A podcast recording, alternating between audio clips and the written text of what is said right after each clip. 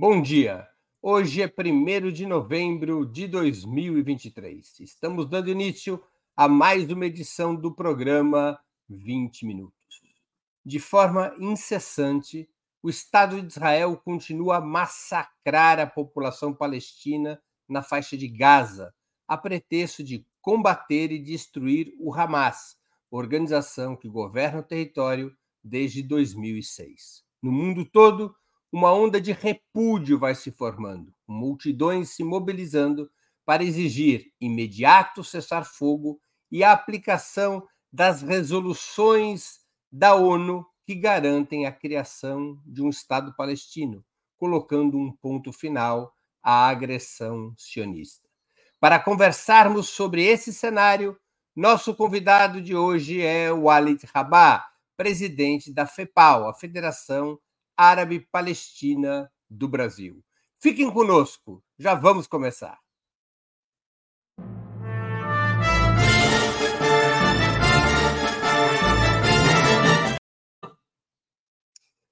Bom dia, Walid. Muito obrigado por aceitar nosso convite. Uma honra ter sua presença no 20 Minutos.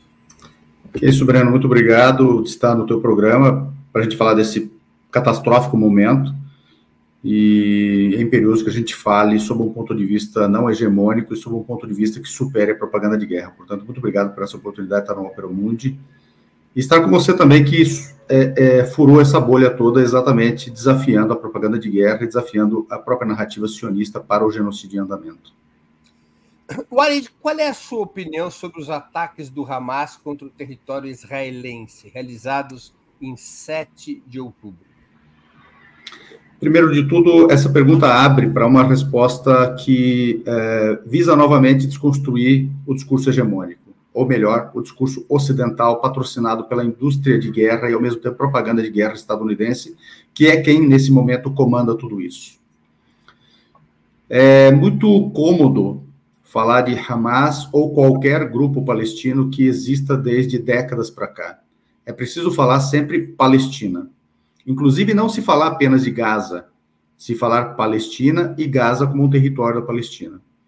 Eu ouvi muito, aliás, curiosamente, achei bem, é, é, bem fora de qualquer regra possível, considerando que 70% da população de Gaza é refugiada exatamente decorrente da limpeza étnica, a vida na Palestina de 18 de dezembro de 48 até 1951, promovida exatamente pelo que passou a ser sobre terras palestinas o projeto colonial autoproclamado Estado e autodenominado Israel, e essas pessoas foram definidas como invadindo Israel. 70% destas pessoas estavam até 76 anos atrás, e algumas delas, considerando que saíram, foram expulsas em 67, portanto há bem menos tempo, exatamente do outro lado da fronteira, vivendo em suas terras, cultivando os seus olivais, pastoreando os seus pequenos animais, tendo suas pequenas indústrias, forjando ali, vivendo ali, inclusive algumas delas há milênios com suas casas, seus negócios. E essas pessoas, de repente, invadiram Israel. Quando seria mais cômodo dizer que elas estão buscando, há 76 anos, retornar exatamente para aquele lado da fronteira? As pessoas não. É, é, uma coisa curiosa nisso é, e eu estou, inclusive, particularmente chocado com isso. Eu não estou apenas chocado com as mortes, que obviamente chocam, e depois a gente vai falar de alguns números impressionantes. A ONU relatou há quatro meses passados que a faixa de Gaza é uma prisão a céu aberto. Esse é um relatório oficial da ONU. Alguns estudiosos, Breno, estão dizendo coisas, coisas um pouco mais graves, e por óbvio, estão dizendo que a vida dos palestinos na faixa de Gaza bloqueada desde 2005, mais hermeticamente desde 2007, tem uma vida análoga à dos campos de concentração. E aí tem implicações muito graves. O que, é um campo de concentração? Primeiro, que ele é uma prisão a priori. Segundo, que ele é um campo de extermínio. Terceiro, que o aprisionado entre a sua, o momento da sua prisão, portanto, concentração, e o momento do seu extermínio, ele trabalha trabalhos forçados ou a condições de miserabilidade para aquele que o exterminará. Como é que funciona Gaza? Bloqueada por Israel desde 2005, pelo menos, mais hermeticamente 2007. essa população está cativa. Esta população, de vez em quando, sai por um portão que Israel abre e fecha para que ele saia, trabalhe e volta e fecha de novo. Até uma pessoa, para quem eu dei entrevista, comparou, é o semiaberto brasileiro? Claro que é muito pior que o semiaberto.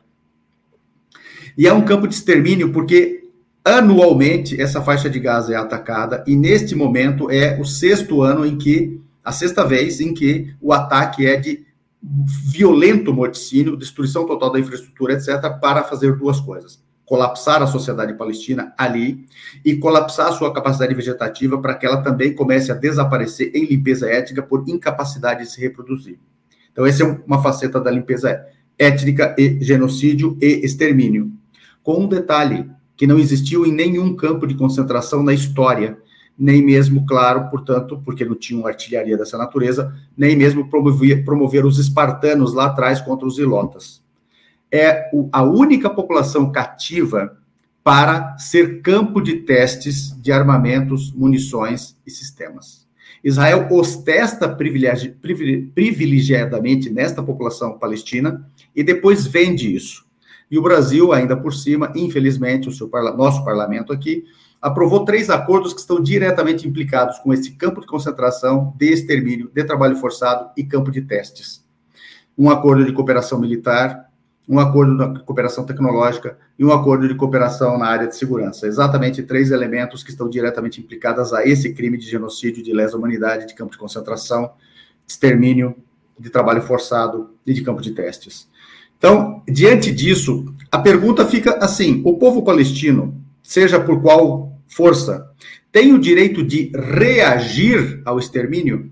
Tem direito de reagir como reagiu o gueto de Varsóvia aos extermínios, aos campos de extermínio, ao genocídio, ou o gueto de Varsóvia não tinha esse direito, ou o Hamas judeu daquele momento não tinha direito.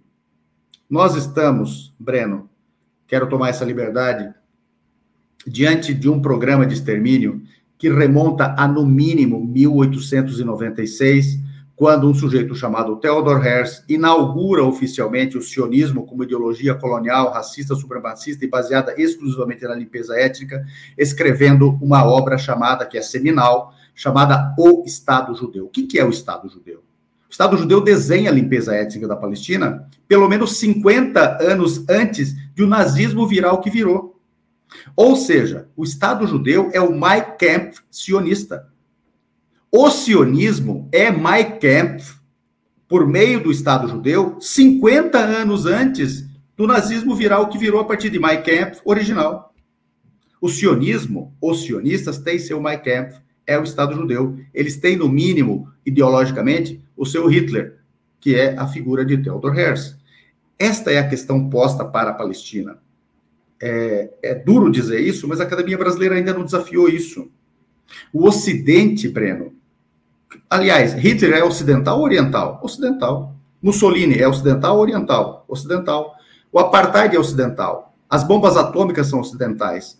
O extermínio vietnamita é ocidental. O extermínio na Guerra da Coreia é ocidental. O apartheid é ocidental. O genocídio ameríndio é ocidental. Os crimes coloniais são ocidentais.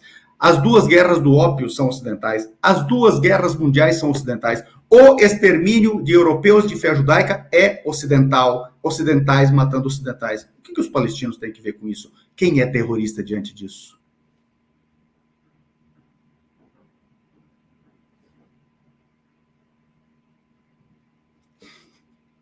O Hamas ganhou as eleições legislativas palestinas de 2006 e foi amplamente majoritário em Gaza. Ali foi onde ele recolheu mais votos.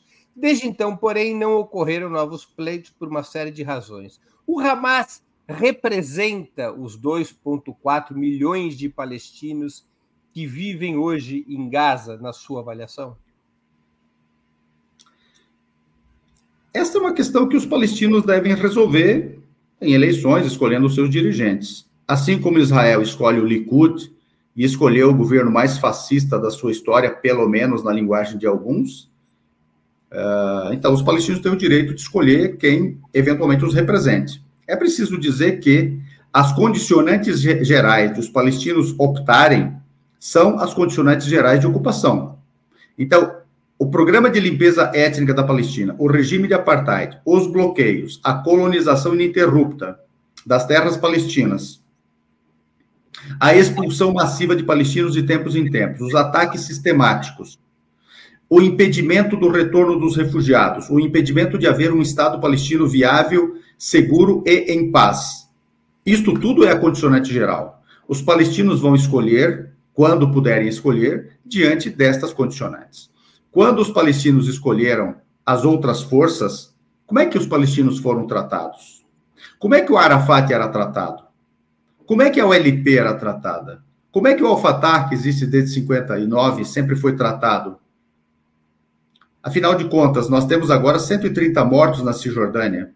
Temos 2.100 feridos na Cisjordânia. Temos desde Oslo 93, de 170 mil, ampliado para quase 800 mil os colonos. Parte deles saiu da África do Sul porque não concordou com o final do apartheid e foram promover o apartheid na Palestina. Alguém perguntou qual é a ideologia, ou nos pergunta, ou pergunta no geral qual é a ideologia do Likud? A ideologia do Likud é do Zev Jabotinsky, ucraniano de fé judaica, que colaborou com os fascistas na Ucrânia e que defendia o máximo extermínio do povo palestino imediatamente e o máximo a máxima expansão territorial imediatamente. E nisso ele diferia um pouco, portanto, dos trabalhistas sionistas ou dos sionistas trabalhistas, melhor dizendo. Zev Jabotinsky tinha como carregador de mala, secretário particular, um sujeito chamado Benzion. Esse Benzion é Benzion Netanyahu, morreu há poucos anos, com 102 anos. Ele é pai do Benjamin Netanyahu. O Benjamin Netanyahu é dessa cepa fascista, dessa cepa fascista que de tão fascista chegou a ser expulso, Zev Jabotinsky, da executiva da Organização Sionista Mundial nos anos 20. As pessoas perguntam qual é a origem fascista e nazista do Likud. As pessoas não perguntam. As pessoas perguntam por que, que a sociedade israelense continua elegendo com muito, muita, muita potência eleitoral o Likud com seus aliados mais à direita, mais extremistas e fascistas do que o próprio Likud. Hitler foi absolvido agora há poucos anos por uma figura chamada Benjamin Netanyahu, que é o mais longevo primeiro-ministro da história de Israel.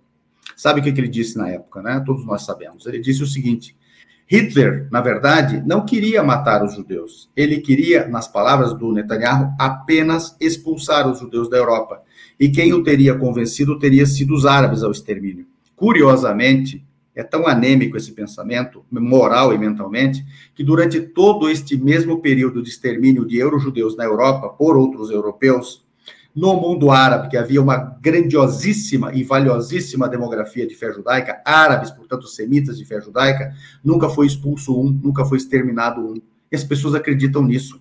Por que, que o Benjamin Netanyahu fez isso? Porque ele quer, na verdade, absolver a própria história. E é isso que nós precisamos colocar. Por isso que esse processo é um processo de extermínio, por isso que esse processo é um processo genocida televisionado, por isso, inclusive, que todos os países do mundo devem romper relações com Israel, porque Israel não cumpre a Convenção de para Genocídio, nem a Convenção para o Apartheid. Israel não cumpre a Resolução 273-3, que o admitiu como Estado-membro a 11 de maio de 1948, que tem três cláusulas condicionantes. Acatar irrestritamente a, a Carta das Nações Unidas, acatar e implementar a Resolução 181, portanto, recuar dos territórios tomados à força entre 47, 48 e 49, bem como a Resolução 194, que implica na restauração demográfica da Palestina com o retorno dos refugiados. A toda prova, além do mais, portanto, Israel é um Estado ilegal porque não cumpre a própria resolução de sua admissão na ONU, está ilegalmente na ONU. Eu penso que é desta maneira que a gente precisa compreender, Breno. Como é que vem se desenvolvendo as relações entre o Hamas e os grupos que historicamente compõem a OLP, Organização pela Libertação da Palestina, particularmente o Fatah, que comanda a autoridade palestina? Há uma situação muito delicada e muito ruim é, que, de certo modo, desfavorece os palestinos na sua perspectiva de superação desse quadro todo de ocupação, colonização e apartheid que é essa desunião. É, e isso tem sido favorecido por Israel, evidentemente. Então, há um equívoco grave no conjunto da sociedade palestina, no conjunto das suas forças políticas, é, nesse particular. É preciso constituir um governo de unidade nacional. Há divergências.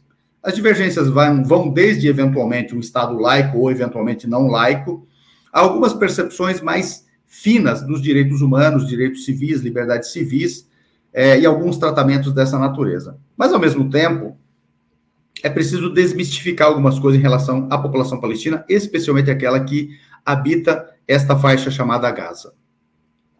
Recentemente, um sionista de esquerda aqui no Brasil caluniou os palestinos dizendo que eles querem um Estado teocrático. Não é verdade. Recentemente, é, o Instituto de Opinião e Pesquisas é, Jerusalém, sediado em Jerusalém, um respeitado Instituto de Opinião Pública palestino, ouviu 1.200 palestinos em Jerusalém Oriental, Gaza e Cisjordânia e detectou que apenas entre 3 e mais ou menos 5, salvo melhor juízo, 5.2, depois 5.6 para três questões que dizem respeito às opções palestinas para sua autodefinição, sua, seu critério de escolha de candidatos e seu critério de escolha para governo. Esse, nesses três elementos. Variou de 3% a 5,6% as respostas daqueles que disseram religioso. Para um dos critérios, uma das perguntas, em Gaza, e Gaza sempre é menor o critério, esse critério religioso, do que a Cisjordânia. Em um dos critérios, é 0,2% apenas em Gaza.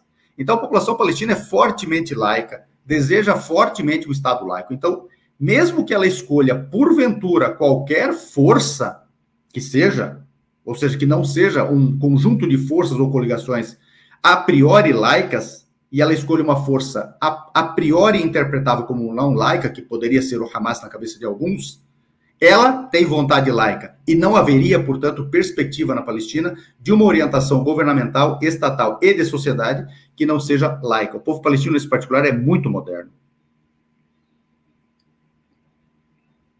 Seu áudio, Breno. A diferença principal entre o Hamas e o Fatah não estaria na estratégia de se relacionar com Israel e de construir uma solução para o povo palestino? Quer dizer, o Fatah com uma, uma linha, desde os acordos de Oslo, uma linha de pactuação, negociação com o Estado de Israel, e o Hamas, junto com outros grupos da própria LP, numa linha de resistência e confrontação. Não haveria esta discrepância fundamental? Os acordos de Oslo são fundamentais para, em certa medida, compreender uma parcela da situação que a gente vive, e que a gente vive lá mais tempo. Há um conjunto de forças palestinas, que não é apenas é, o Hamas, por exemplo, e dentro do próprio Fatah houve sérias críticas e por isso houve rupturas internas. Hoje em dia você tem na Palestina cinco Fatah, né, que eram críticos e foram fortemente críticos de Oslo, é, não só pela, é, pela desvantagem muito grande territorial para os palestinos, de apenas 22%, 22 do seu território histórico, mas também porque não apontavam resolutamente para questões-chave, como a dos refugiados, por exemplo, do retorno dos refugiados. Há várias críticas. Tem algumas críticas que soam melhor e outras que soam melhor, menos, menos boas. A do Edward Said, por exemplo, é fortemente crítica. Ele escreve um artigo a respeito em outubro de é, 1993, um mês depois da assinatura dos acordos. E ele, nesse artigo, é, maliciosamente sugere que o Arafat não aceitou, no final dos anos, na segunda metade dos anos 70, uma proposta estadunidense, que, na verdade, aquela proposta nada mais era do que aquilo que o Trump sugeriu depois, Inclusive, não, estava, não estavam contemplados os refugiados. E era para interpretar aquela, aquela perspectiva à luz da resolução 242, que o Arafat naquele momento refutava, porque ela não citava o povo palestino e não dizia que territórios seriam ocupados, ou seja, todos os territórios conquistados deveriam ser desocupados, ou apenas alguns territórios desocupados. Então, tem várias críticas nesse particular. Agora, o que, que diferencia hoje? Diferencia o tratamento que Israel deu à questão. Israel é que sepultou os acordos de Oslo. A partir de, é, foram assinados em setembro de 93, em novembro de 95, Isaac Rabin, que assina pelo lado israelense, é assassinado por um colono judeu, e esse assassinato foi festejado pelo Likud, foi festejado publicamente pelos militantes do Likud, e foi festejado pelo Ariel Sharon e pelo Netanyahu naquele momento. Ali começou a ser destruído Oslo. Em 2000, Oslo começa a ser sepultado com a chegada do governo do Likud, novamente Ariel Sharon, e logo depois Netanyahu começa a ser sepultado. E os Estados Unidos permitiram que isso acontecesse. Em 2006, como você lembrou, na eleição legislativa, uma eleição anterior, 2005, venceu o Fatah a presidência, com o Abbas sendo eleito. Em 2006, na eleição legislativa, o Hamas e um conjunto de forças aliadas obtém maioria parlamentar e, e, e conformam, tentam conformar um governo é, com o primeiro-ministro, que foi o Haniye. Os Estados Unidos recusam esse governo e parcela dos Estados europeus recusam esse governo. Então, em 2007, nasce um governo de coalizão entre Fatah e Hamas. E, novamente, ele é torpedeado. Veja, este, com este governo de coalizão entre Fatah e Hamas, e, portanto, dando legitimidade e tirando as escusas estadunidenses, especialmente, o que, o que, que faz Israel? Não reconhece esse governo e bloqueia Gaza. Este elemento histórico é fundamental detectar. Se não detectar este elemento fundamental, não haverá compreensão plena. Então, as razões que existem hoje, Israel inaugurou. Arafat, quando foi assassinado por envenenamento em 2004, houve uma correspondência entre o Bush filho, então presidente dos Estados Unidos, e a figura que era determinante Israel no momento, Ariel Sharon, conhecido como açougueiro de Beirute pelos seus crimes em Beirute em 82, especialmente o massacre de Sabra Shatila, esses dois campos refugiados palestinos. E ele é, é, disse que já estava na hora de eliminar Arafat. Neste momento, não há objeção do Bush. Nos momentos anteriores, os Estados Unidos apresentaram objeção ao assassinato do Arafat. Neste momento, com Bush, não há objeção ao assassinato de Arafat. Por isso que o bloqueio dele na Mukata, em Ramallah, sede administrativa do governo palestino, e a sede onde ficava, a instalação onde ficava o Arafat foi cercada até a sua saída, já perto da morte, para ser tratado num hospital militar em Paris, e lá ele morre, e alguns que fazem as autópsias detectam presença muito acima de qualquer possibilidade de normalidade de polônio. Polônio é uma forma de urânio enriquecido que, em contato com a, a, o corpo humano, leva o corpo humano ao colapso. E foi isso que aconteceu com o Arafat. Então, me parece que nós precisamos dessa leitura é, histórica um pouco mais ampliada para compreender esse processo. Neste momento, é, como, como, como está a relação do Hamas com a autoridade palestina, e te faço uma pergunta objetiva. Você acredita na possibilidade de uma terceira intifada na Cisjordânia que possa confluir em apoio à resistência na faixa de Gaza? É possível que nós estejamos até além disso.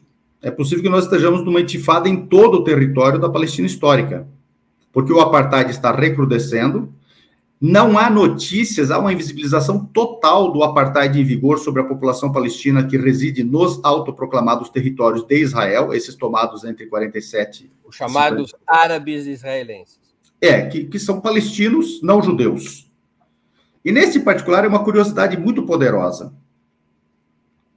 Nessa sociedade chamada israelense, entre 21 e 23% são palestinos originários não judeus.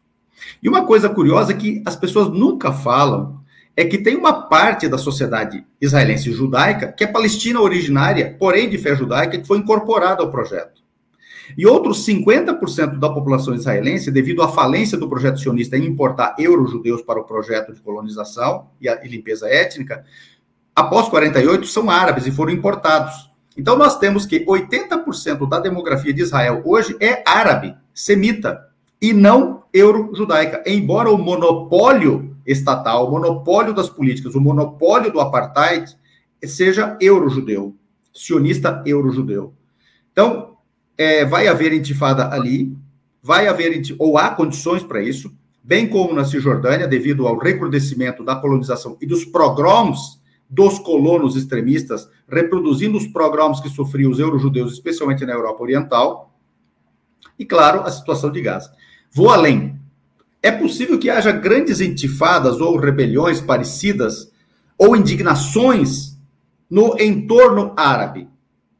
Nesse entorno árabe que está hoje em dia caminhando para ser BRICS. É bom lembrar que Israel é uma base estadunidense, é um, um bunker estadunidense, e os três estados mais importantes da região, Irã, Arábia Saudita e Egito, estão no BRICS. Eu não estou nem considerando aqui as pipoqueiras em forma estatal árabe que tem petróleo que também ingressaram no BRICS. Eu estou considerando esses três países. O que, que significam esses três países, Breno? Significam, em, em, população, perto de 240 milhões de habitantes. 230, pelo menos. Significa, em termos de território, mais de 4 milhões de quilômetros quadrados, 4 milhões e 400, provavelmente, e de PIB pela, pela paridade do poder de compra, alguma coisa perto de 4, 4 e poucos trilhões de dólares. E o que, que Israel representa? Apenas 300 bilhões de dólares, dos quais grande parte é ajuda econômica direta do Tesouro estadunidense, e para o Brasil dão um prejuízo anual na balança comercial nos anos retrasado, passado e até setembro deste ano, um déficit em desfavor do Brasil, claro, na balança comercial com Israel, de 1 bilhão 275 milhões de dólares. Quer dizer, o Brasil nem pode alegar razões econômicas para romper relações com Israel. Israel promove genocídio e apartheid. Foi exatamente isso que levou o mundo a isolar a África do Sul. Com a diferença de que a África do Sul não bombardeava os guetos, Israel bombardeia Gaza e bombardeia os territórios palestinos ocupados, também cercados. E mais uma diferença fundamental o genocídio, tanto os genocídios anteriores acontecidos e mesmo aqueles, aqueles durante a Segunda Guerra Mundial, bem como o apartheid, não eram televisionados como hoje, sob propaganda de guerra. O que, que falta, portanto, para a humanidade compreender que Israel precisa ser isolada urgentemente antes que o primeiro genocídio televisionado da história seja validado, a limpeza étnica seja validada, o extermínio do povo palestino, especialmente em Gaza, seja validado, a primeira transferência populacional televisionada seja legitimada. A primeira solução final televisionada seja legitimada. O que, que falta? É imperioso que haja uma ruptura e um isolamento de Israel. E vou dizer mais uma coisa. mais uma coisa muito, é, muito importante. Voltar. Como é que é? Desculpe. Eu quero te dizer mais uma coisa muito importante. Claro, claro, claro. Chegou a hora de a humanidade, os países, a comunidade internacional estudar uma intervenção bélica para salvar o povo palestino. Do mesmo jeito que foi preciso intervir belicamente contra o nazismo, é preciso intervir belicamente para salvar o povo palestino da solução final nas mãos dos sionistas. É fundamental examinar essa necessidade nesse momento. Wally, deixa eu te colocar uma outra questão antes de a gente ir para, vamos dizer assim, para as questões que têm a ver com as soluções para a situação. Qual que você acha que é o objetivo de Israel nesse momento? Declaradamente, o Estado de Israel diz que o objetivo é liquidar o Hamas, anexando um pedaço da faixa de Gaza para funcionar como uma espécie de cinturão sanitário. Mas há quem acredite que Israel pretenda, e, uh, e alguns ministros israelenses o dizem claramente, que Israel pretende completar a limpeza étnica, ou seja, de alguma maneira colocar todos os palestinos para fora da faixa de Gaza, eventualmente fazendo com que sejam recebidos como refugiados no Egito, na Jordânia ou como os filisteus no mar. Qual que você acha que é o objetivo de Israel nesse momento com este grau de ataque a Gaza? Tem um objetivo estratégico que é permanente, que perpassa o sionismo à esquerda e à direita, se é que é possível falar em nazismo de esquerda, e, portanto, poderíamos falar de sionismo de esquerda, né? É, que é muito simples, que é a limpeza étnica do território integral da Palestina e judaizá-lo integralmente. Esse sempre foi o projeto, então isso está na estratégia, essa é espinha dorsal do sionismo. Um. Dois, imediatamente, conforme apresentou o mapa na Assembleia Geral das Nações Unidas do Netanyahu, é, é importante esse mapa da Palestina sem a Palestina, porque daí nós começamos a compreender melhor a problemática sionista atual. A problemática sionista atual, imediatamente, é de garantir, enquanto a solução final não acontece, permanentemente maioria judaica em todo o território da Palestina, portanto, considerado, considerando colonos na Cisjordânia. Neste momento, há entre 200 mil e 300 mil a mais de não-judeus comparados com judeus.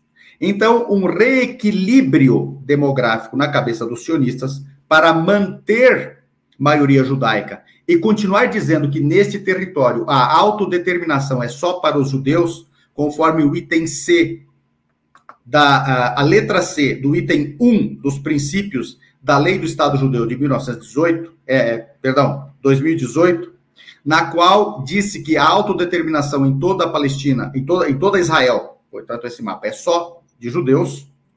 Então, esse é o segundo elemento. Ou seja, no mínimo, varrer 500 mil fora de Gaza, no mínimo, para manter essa maioria judaica em toda a Palestina.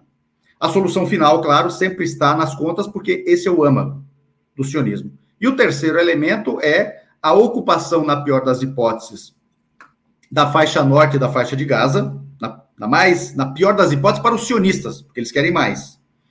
E com isso, declarar soberania, no mínimo relativa, conforme fizeram para o Líbano, quando invadiram 20 quilômetros para norte, dizendo que aquela é uma faixa de segurança de Israel.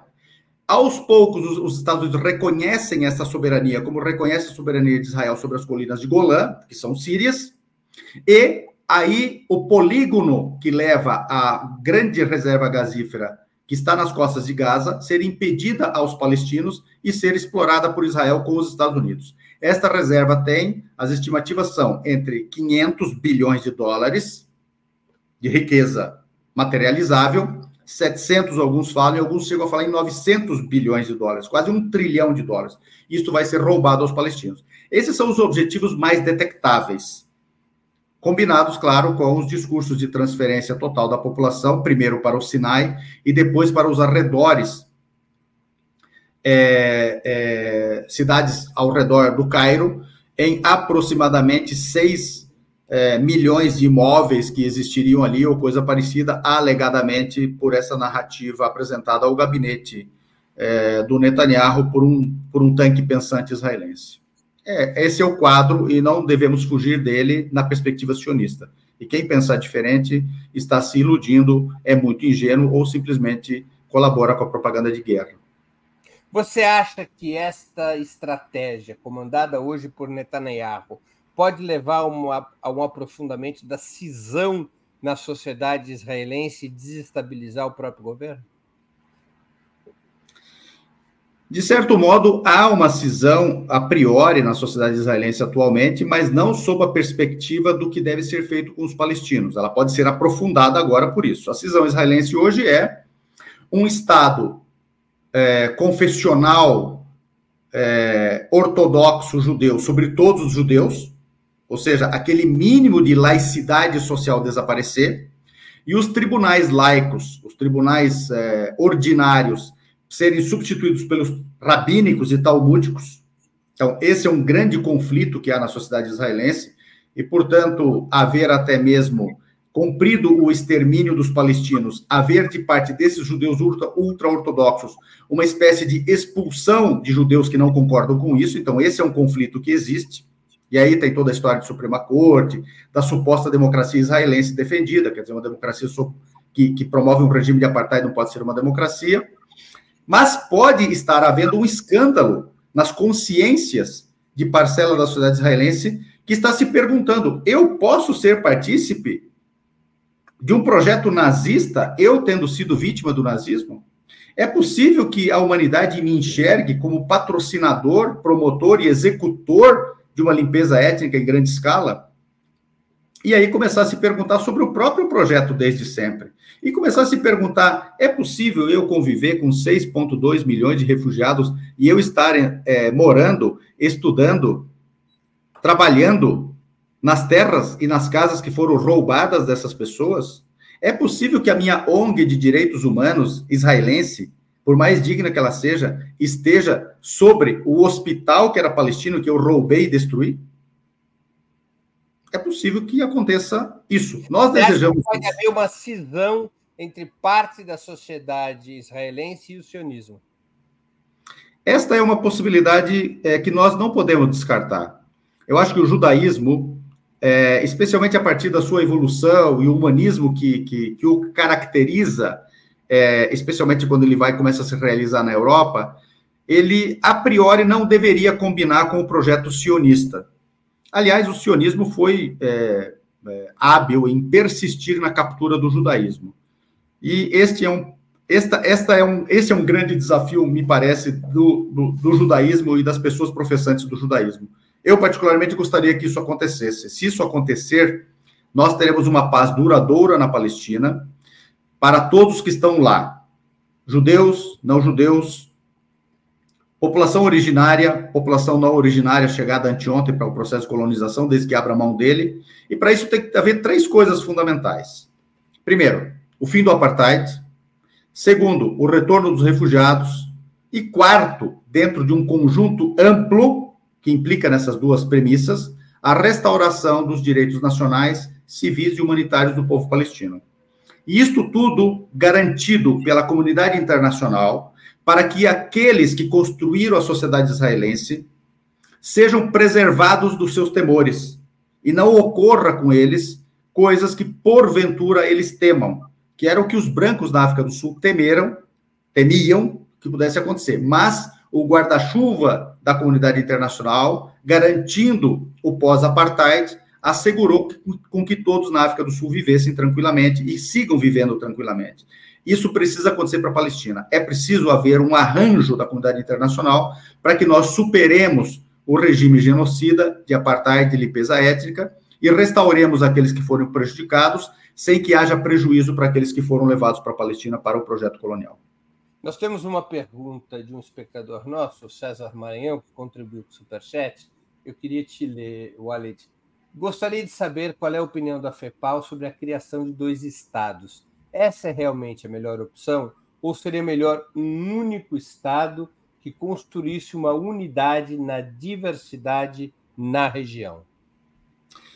César, essa sempre foi a proposta palestina. Então, quando se discutiu a, na ONU a possibilidade de partilha da Palestina, resultou num relatório de setembro de 47, que depois é adotado pela Resolução 81 em novembro de 47, a visão árabe, iraniana e de outros países que integravam a ONU naquele momento, a Iugoslávia, era de que deveria haver um Estado só, uma cabeça, um voto, e todos que estavam lá viveriam. A Federação é, Palestina, né, que era a proposta. É, um Estado binacional, se falou muito disso, né? é, que teria uma gestão é, internacional pela ONU durante um período para estabilizar isso tudo. Então, havia essa possibilidade. E, esse, e essa coordenação internacional aconteceria a partir de 14 de maio de 48, o término do mandato britânico, colonial britânico, otorgado em 22 pela Liga das Nações. Então, essa era a ideia. A OLP, na sua carta, manteve essa postura até 88, quando começa a haver uma inflexão. Por que, que há essa inflexão? Porque a questão palestina começa a ser rifada especialmente a partir da deslocalização das forças de resistência guerrilheiras palestinas da OLP e do Arafat estacionadas na, é, na, na, no Líbano. Lembrando que elas foram deslocalizadas primeiro da Jordânia, no grande massacre de guerrilheiros jordanianos em, em 70. Então, é, começa a ver isso, essa, essa situação toda. Agora, veja, os palestinos terão que saber resolver isso é, consigo mesmos. Eu sempre digo é, o seguinte: é preciso acabar com o regime de apartheid, Primeiro. Aí você acaba com o sionismo. Né? E precisa restaurar a demografia da Palestina com o retorno dos refugiados. Então, Palestina livre do apartheid, do rio ao mar, do mar, do mar Mediterrâneo né, ao Jordão e do Mar Vermelho à Galileia. Então, esse é o primeiro pressuposto, acabar o apartheid. O segundo pressuposto, restaurar a demografia da Palestina histórica com o retorno dos refugiados e seus descendentes, por resolução, que é a resolução 194, que é cláusula condicionante da admissão de Israel pela resolução 273/3. Se isso vai levar a um estado só, ou se pode se fazer dois estados à guisa deste arranjo, isso os palestinos vão resolver, ajudados pela comunidade internacional. Os israelenses também vão ter que tomar decisões a esse respeito. Nesse momento, nós não devemos perder tempo com decretos. Esses decretos só servem para rachar a solidariedade da Palestina, rachar os palestinos. Amanhã ou depois nós saberemos encontrar o nosso caminho, pode ter certeza absoluta. Walid, como é que você acha que irá se desenvolver no atual cenário a atuação do Hezbollah, da Síria, do Irã e dos países árabes no cenário palestino atual? Você falou na necessidade de construir uma intervenção bélica para que se pare o massacre. Mas precisamente esses atores, como você avalia o comportamento que irão adotar, que estão adotando e que irão adotar? Se o poder é, bélico e de fogo e morticida fosse apenas israelense, evidentemente que a equação se resolveria em outros termos e num outro processo decisório, inclusive no tempo, muito rapidamente. Entretanto, nesse momento, eu estou percebendo uma certa é, apatia na análise, são os Estados Unidos que estão guerreando ali. Os Estados Unidos estacionaram seus porta-aviões ali, o maior deles está estacionado ali. Já são perto, supera já as, os 50 carregamentos de armas e munições estadunidenses. É, em quase todos esses aviões desembarcaram também instrutores estadunidenses. São os Estados Unidos que estão guerreando isso. Então, qualquer reação neste momento frente ao morticínio israelense é guerra diretamente com os Estados Unidos. Entretanto, alguns países estão agindo diferente. A Rússia nunca agiu como está agindo, e nem a China nunca agiu como está agindo em relação à questão palestina. O Putin disse, a salvo o melhor dia, umas duas semanas atrás, ele foi ousado já naquele momento, foi o primeiro a comparar o que os israelenses estão fazendo ao nazismo. Ele disse que o cerco a Gaza é igual o cerco nazista a Leningrado. Depois, claro, Petro disse que o nazismo renasce em Israel, né? Mas são os Estados Unidos que estão guerreando essa guerra. Então, quem está interceptando os mísseis lançados? Por exemplo, os, é, é, os mísseis balísticos lançados a partir do Iêmen. Quem interceptou foram os Estados Unidos, não foi Israel. Quem vai interceptar qualquer míssil lançado, por exemplo, do Irã, e porventura sejam interceptados, serão os Estados Unidos, não Israel. Existe um mito, uma lenda em torno da potência israelense. Hoje, Israel não aguenta, não aguenta sozinho uma guerra de infantaria contra o Hezbollah. Então, os Estados Unidos garantem isso tudo. 80% do armamento e do equipamento, e do equipamento em geral, sistemas e munições utilizadas neste momento por Israel são estadunidenses com instrutores estadunidenses. Não há possibilidades de Israel enfrentar isso. Então, as equações terão que levar em consideração o seguinte: é possível guerrear contra os Estados Unidos no Oriente Médio sim ou não. Agora, é, mas quando você fala em, em, uma intervenção bélica e você tem os Estados Unidos vetando qualquer possibilidade que isso ocorra no Conselho de Segurança, e mais ainda, você tem os Estados Unidos estacionando porta-aviões exatamente para impedir que outros atores intervenham no processo contra Israel, da onde viria essa intervenção bélica? Se não do Hezbollah, da Síria, do próprio Irã, eventualmente com aval da Rússia e da China. Os palestinos pedem uma força de paz há muitos anos para proteger o povo palestino. Então, esta é uma possibilidade. Ou seja, Israel se retirar, não apenas se retirar e desbloquear Gaza, como ser enviada uma força de paz que inclua os principais atores internacionais é, e que essa não seja comandada em hipótese nenhuma pelo Ocidente, especialmente pelos Estados Unidos, e estacionada na Palestina, para garantir. Então, essa é, uma, essa é uma perspectiva. A outra perspectiva é de que, neste momento emergencial, é preciso analisar a hipótese de haver uma mobilização bélica no mundo para salvar o povo palestino da solução final. Como isso vai ser arranjado, francamente, é, não consigo conceber imediatamente.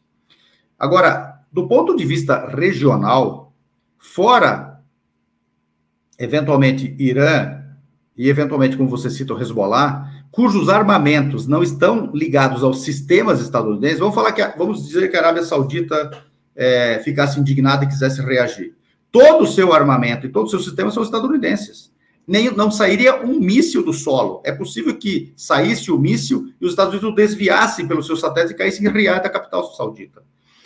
A, a, a, o Egito, a mesma coisa. Todo o equipamento, munição, sistemas e armamento é estadunidense.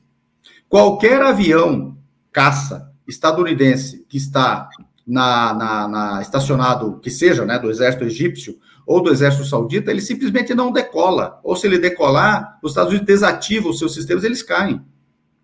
Então, é, não existe essas possibilidades no Oriente Médio, é, à exceção desses dois, é, um país, claro, os Estados, o, o Irã e o, o Hezbollah. Só que essas duas potências bélicas é, enfrentariam a potência bélica estadunidense. Só haveria uma condicionante disto acontecer com, em contrariedade à presença direta dos Estados Unidos ali. Entrarem Rússia e China. Rússia e China entrariam? Entrarão? Entraram algum dia? Esta é uma pergunta que eu não posso responder, não tenho a menor condição de responder. Mais Essa... especificamente, o, o Hezbollah ele está convocando uma grande conferência mundial de imprensa para amanhã, pelo menos é o que tem circulado em muitos meios. Você, você acha que o Hezbollah, que até o presente momento tem participado do conflito com ações de atrito, você acha que o Hezbollah acabará por se envolver é, estruturalmente nesse conflito? Existe essa possibilidade diante de um poderoso desgaste dos Estados Unidos e Israel belicamente. A grande questão é que a sociedade libanesa teme que uma destruição do Líbano, e neste caso com o envolvimento direto dos Estados Unidos, ocorra, assim como da Síria. E vejam o que aconteceu com a Síria. Então, cálculos internos de toda a sociedade, de todo o conjunto político e social libanês é que, na minha opinião, vai condicionar ou não, claro, essas decisões. É implausível neste momento é, ter certeza disso. Israel e os Estados Unidos não querem um cessar-fogo por razões muito óbvias. Existe um projeto de destruição de Gaza e possivelmente de uma solução final com expulsão total desta população. As reações vão acontecer, na minha opinião, se isto restar muito claro. Mais alguns dias sem cessar fogo e o morticínio seguindo é improvável, implausível, impossível de imaginar o que pode acontecer nessa região. E é possível que toda ela seja conflagrada, sim.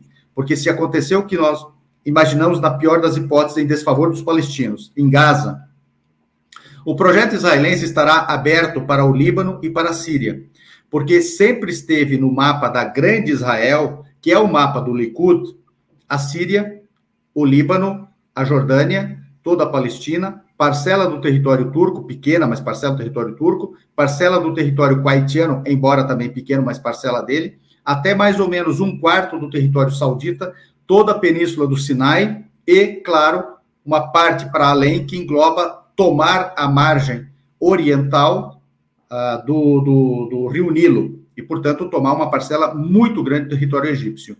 Esta análise precisa ser considerada, e se esses atores regionais conscientes que são disso, chegarem à conclusão de que o sionismo está aberto e licenciado pelos Estados Unidos para realizar esta máxima limpeza étnica nesses demais territórios e a máxima tomada de território, por isso que a guerra da Síria acontece, e ela acontece com formas de matança semelhantes àquelas que levaram ao, ao pavor da população palestina para realizar a limpeza étnica de 47 a 51, por isso que o máximo de pavor e destruição no Líbano se realiza para colapsar a sociedade libanesa, colapsar o Estado libanês, e inclusive com a migração cada vez maior de jovens libaneses, impedir que essa sociedade continue se reproduzindo, isso tudo está dentro do plano sionista. E se isso tudo for bem considerado, é possível que não haja outra condicionante para estes povos, será de autodefesa. Autodefesa para impedir que a sua destruição final se realize tal qual a destruição e solução final para a Palestina. Antes de continuarmos, eu queria pedir a vocês que contribuam financeiramente com a Opera Mundi. Há seis formas de fazê-lo. A primeira é a assinatura solidária em nosso site, operamundi.com.br barra apoio. A segunda é se tornando membro pagante de nosso canal no YouTube. Basta clicar em Seja Membro e escolher um valor no nosso cardápio de opções. A terceira é contribuindo agora mesmo com o Super Chat. A quarta, nos enviando um super sticker. A quinta é através da ferramenta Valeu, valeu demais quando assistirem aos nossos programas gravados. E a sexta forma de contribuição é através do Pix. Nossa chave no Pix é apoia.operamundi.com.br.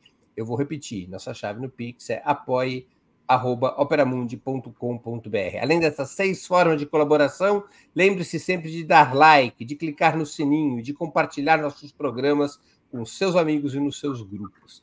Quem ainda não estiver inscrito em nosso canal, essa é a hora de fazê-lo. Lembro a vocês que nós estamos vivendo um momento especial.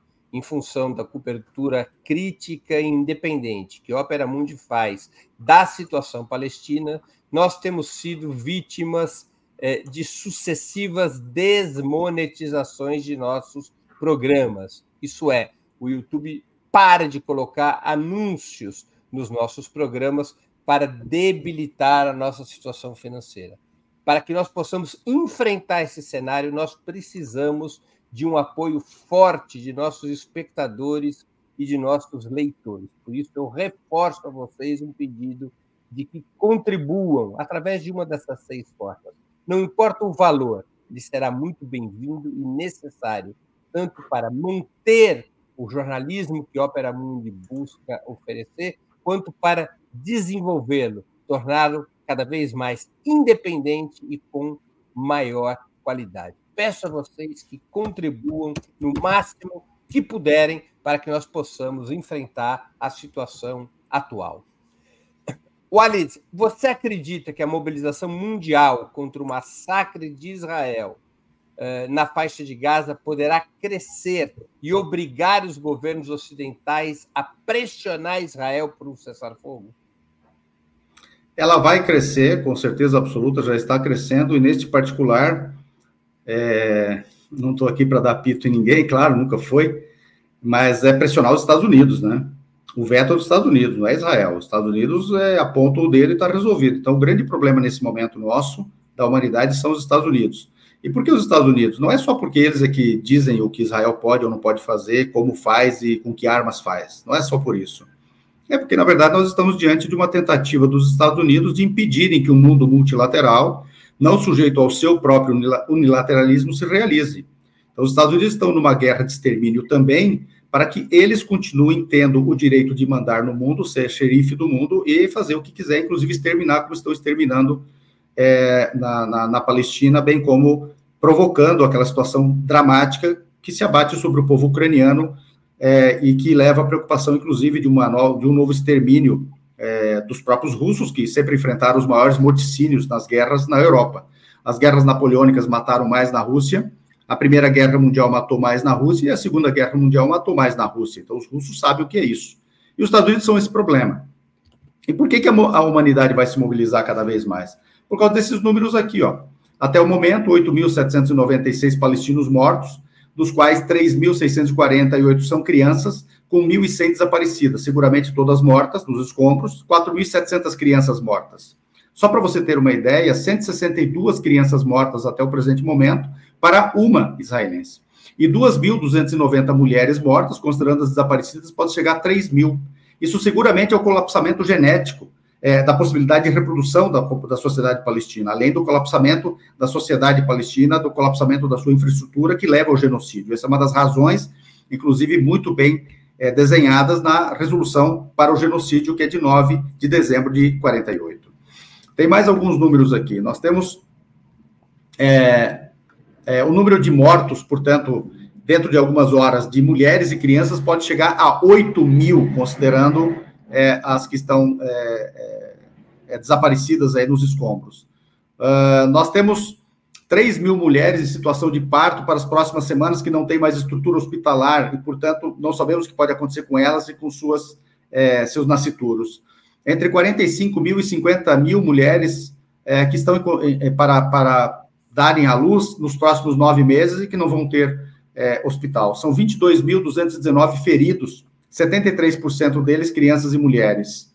É, na Cisjordânia são 130 mortos e 2.100 feridos. Jabalia, isso é muito importante, Breno. Jabalia, que foi atacada ontem, hoje de novo, é um campo, campo de refugiados dentro da faixa de Gaza.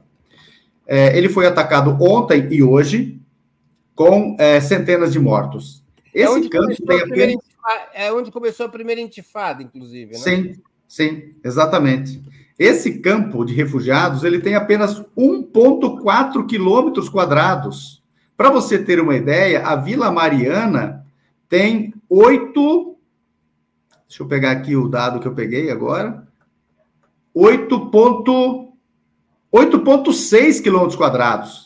A densidade demográfica da Vila Mariana é de 15.200 habitantes por quilômetro quadrado. A de Gaza é de 82.900 habitantes por quilômetro quadrado.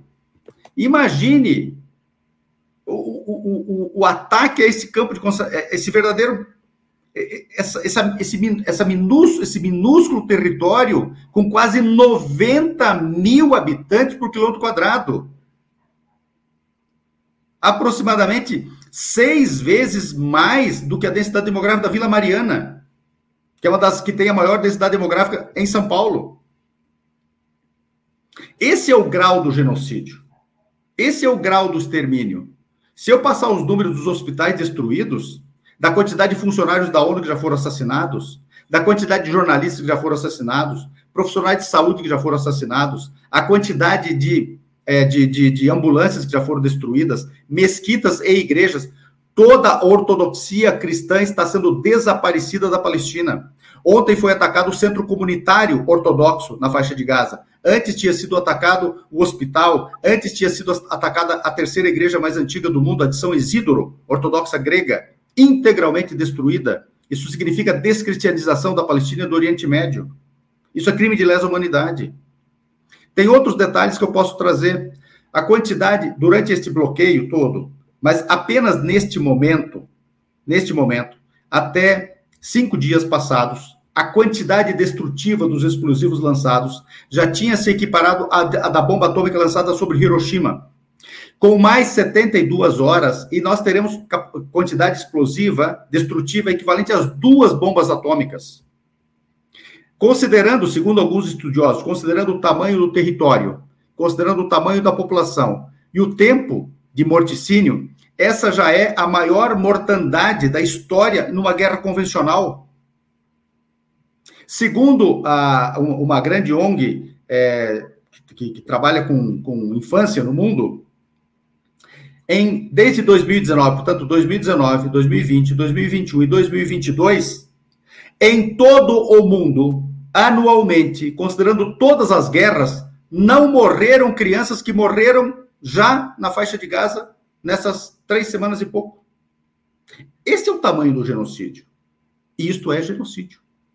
Por isso que as pessoas estão indo na rua. Por isso que nós pedimos, nós, enquanto Federação Árabe Palestina do Brasil, que todas as pessoas saiam às ruas no Brasil no dia 4 deste mês. Dia 4 agora, façam todo tipo de atividade possível para parar o genocídio na Palestina e parar é, é, por um cessar-fogo imediato e pela restauração dos direitos nacionais, civis e humanitários do povo palestino. Aqui está o card para a manifestação de São Paulo. Fim do genocídio em Gaza, Dia Mundial de Solidariedade ao Povo Palestino, sábado, dia 4 de novembro, às 16 horas, diante do MASP, aqui na Avenida Paulista. Em, todo, em muitas cidades nós teremos manifestações semelhantes. Aqui está o card para quem mora em São Paulo. Ao longo dos próximos dias, nós informaremos é, através do site do Opera Mundi eh, também onde que serão realizadas essas outras manifestações. Wally, deixa eu te perguntar algo. Como você avalia o comportamento do governo Lula até o momento? É muito curioso que Israel é, tenha liberado agora. Veja, Israel sequestra os estrangeiros no Líbano, impedindo a sua no Líbano não, em Gaza, impedindo a sua saída em corredores humanitários. Inclusive, bombardeou duas vezes é, a saída pelo lado egípcio, que é por onde sairiam essas pessoas, brasileiro-palestinos, no caso, é, de Rafah. É, na minha opinião, o governo israelense está chantageando o governo brasileiro pela sua posição mais equilibrada e que foi avançando e melhorando. O governo Lula falando em genocídio e várias outras personalidades governamentais falando em genocídio e pedindo o cessar-fogo imediato e a, a, paralisação da matança. E defendendo também, historicamente, os direitos é, do povo palestino de existir, de ter um Estado. Então, o governo brasileiro, é, é, é claro que muitas pessoas é, levantaram uma, uma consideração crítica ao primeiro pronunciamento do presidente Lula no sábado 7, é, falando em ataque terrorista, etc., quando, na verdade, é preciso dizer que o Estado de Israel também é terrorista e pratica o terrorismo de Estado. Mas depois disso foi refinando a posição brasileira. Além do mais, uh, o Brasil, na condição de presidente do Conselho de Segurança, da ONU, que agora tá, tá, não é mais, é, também promoveu esforços muito sinceros para a, o cessar-fogo, a implementação de corredores humanitários, inclusive buscou construir um texto para ser consenso, é, e os Estados Unidos vetaram e impediram isso. Então, o Brasil teve uma, uma, uma postura bastante, é, bastante é, próxima do, do, do ideal é, nessa, nessa situação. Acho apenas que o Brasil precisa usar nesse momento e na mais é, tímida das hipóteses é, retirar o seu embaixador de Tel Aviv, chamá-lo de volta, o embaixador brasileiro, no mínimo rebaixar as relações é, com Israel e apenas retomá-las quando Israel voltar à legalidade internacional, voltar ao respeito às resoluções da ONU e, na pior das hipóteses, sinalizar que pretende iniciar um processo em que os direitos do povo palestino sejam restaurados e todas as imaginadas e colocadas à mesa é, situações perigosas para o povo palestino sejam desanuviadas. É preciso é, o mundo é, agir dessa maneira. Os principais partidos, organizações e movimentos da esquerda brasileira estão plenamente incorporados e colaborando com a mobilização e solidariedade à resistência palestina? O amplíssimo campo democrático e popular ficou imobilizado no primeiro momento, é, nas primeiras horas e primeiros dois dias, eventualmente, após o dia 7.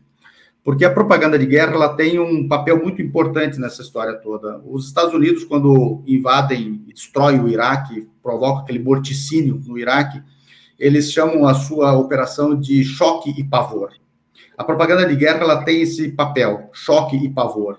Então, o campo democrático e popular brasileiro ficou chocado e apavorado diante daquela propaganda de guerra avassaladora e ficou paralisado. Não conseguiu definir o que exatamente queria. É, nas primeiras horas do sábado, ainda do sábado 7, a FEPAL lançou uma série de manifestações. Foram, primeiro, uma nota dizendo que o povo palestino tinha direito à autodefesa, depois, um vídeo nesta mesma linha denunciando os crimes históricos contra o povo palestino. É, lançou também uma, uma, uma manifestação no seu Twitter, manifestação no seu Twitter falando de propaganda de guerra. E depois, à noite, falamos numa entrevista ao 247, ao Zé Reinaldo, que se tratava de propaganda de guerra e tentando dar uma linha a ser seguida. A partir daquele momento, é, me parece que houve um desanuviamento e isto melhorou. E neste momento, a ampla é, o amplo campo democrático popular no Brasil está se ampliando, inclusive está sim solidário ao povo palestino. Inclusive, eu vivi pessoalmente situações favoráveis ao povo palestino das grandes organizações gerais no Brasil que não aconteciam há muitos anos, Breno. Então, há sim essa, essa, essa realidade concreta, é bem concreta.